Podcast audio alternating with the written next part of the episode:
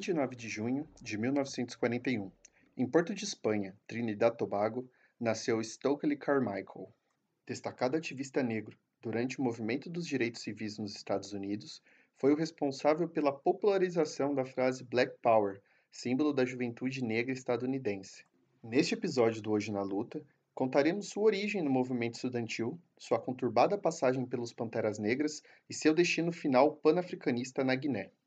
Ainda criança, Carmichael e sua família se mudaram para Nova York. Desde cedo se mostrou um excelente estudante e, ao ingressar na faculdade de Howard, se envolveu diretamente com atividades dos direitos civis.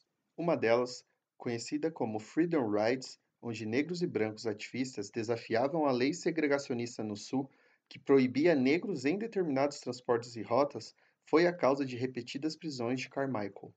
Após se formar em 1964, tornou-se parte do SNCC, sigla em inglês para Comitê de Coordenação de Estudantes Não Violentos, virando presidente do grupo em 1966. Inspirados e seguindo os preceitos utilizados por Martin Luther King de não reagir à violência do Estado, o SNCC fazia passeatas e atos de ocupação de lugares segregados, sentando-se e se recusando a sair. Com o tempo, Carmichael se tornou mais impaciente com esse tipo de estratégia e, após ser novamente preso em Mississippi, declara que não irá mais à cadeia e não permitirá mais ao homem branco que o espanque, pois assumirá o poder. Nasce então o período do Black Power. Nomeado primeiro-ministro honorário dos Panteras Negras da Califórnia em 1967, seu período de atuação junto ao Partido Marxista-Leninista Maoísta foi curto, por discordâncias de tática.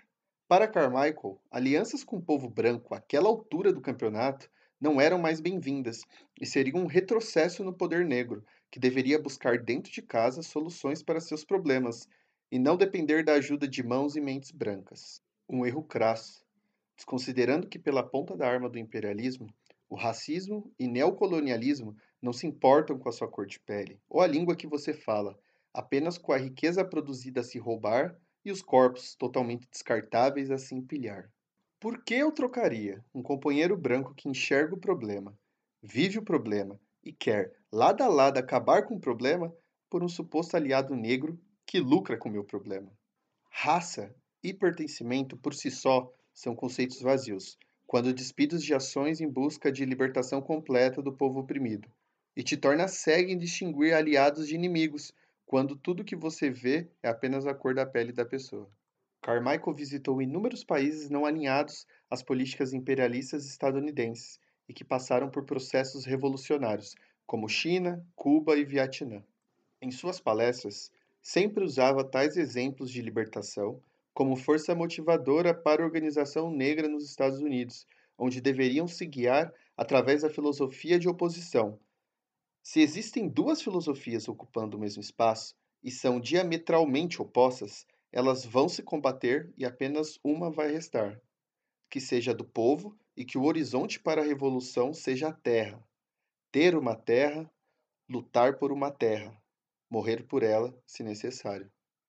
Em 1969, estabeleceu lar na Guiné juntamente com sua esposa, a cantora sul-africana Miriam Makeba retornando aos Estados Unidos com regularidade para reuniões e eventos com a Unidade Pan-Africana. Carmichael mudou seu nome para Kwame Touré, em homenagem e reconhecimento a duas figuras de extrema importância para sua vida política e militante: o presidente ganense deposto e exilado Kwame Nkrumah e o presidente guineano Ahmed Sékou Touré. Kwame Touré faleceu em 15 de novembro de 1998, após uma longa batalha contra um câncer. A leitura da necessidade de destruição e substituição do capitalismo por um sistema diametralmente oposto, sendo que esse não se tratava de um capitalismo negro, foi um acerto por parte de Carmichael. Segregar o processo revolucionário apenas nas mãos dos negros e achar que a vitória sem os latinos, povos originários, asiáticos e brancos seria possível em uma nação miscigenada foi o seu erro. O nacionalismo negro não trouxe libertação para nenhuma nação de África, apenas substituiu o colonizador europeu por um capacho negro às ordens do neocolonialismo. Nossa libertação e a criação de um mundo novo, com direito à moradia, comida no prato, segurança, saúde e pleno emprego se dará pelo socialismo e na tomada de poder pelo povo. A resposta, companheiro Carmichael, é o poder popular. E nele, mais do que nunca, o Black Power reside, resiste e se cria. MTST a luta é pra valer. Quem faz da maldade um bumerangue Não pode reclamar no momento que volta fogo no museu Fogo no Pantanal, fogo na Amazônia Cadê os moralistas? Cês só reclamam do nível do fogo Quando o povo grita fogo nos racistas Eles que chegam fogo nos racistas Só pra mudar o foco do problema Quem problematiza é que exalta meritocracia Fingir que não sabe o passado que tem Diz que é só trabalhar pra ser alguém na vida Mas nós só começa do modo ninguém Olhe bem nos olhos de uma mãe solteira Que foge da fome e das balas perdidas Cadê suas 10 dicas pra ser milionário e discurso de coach pra vencer na vida. Sei eu cuidar de não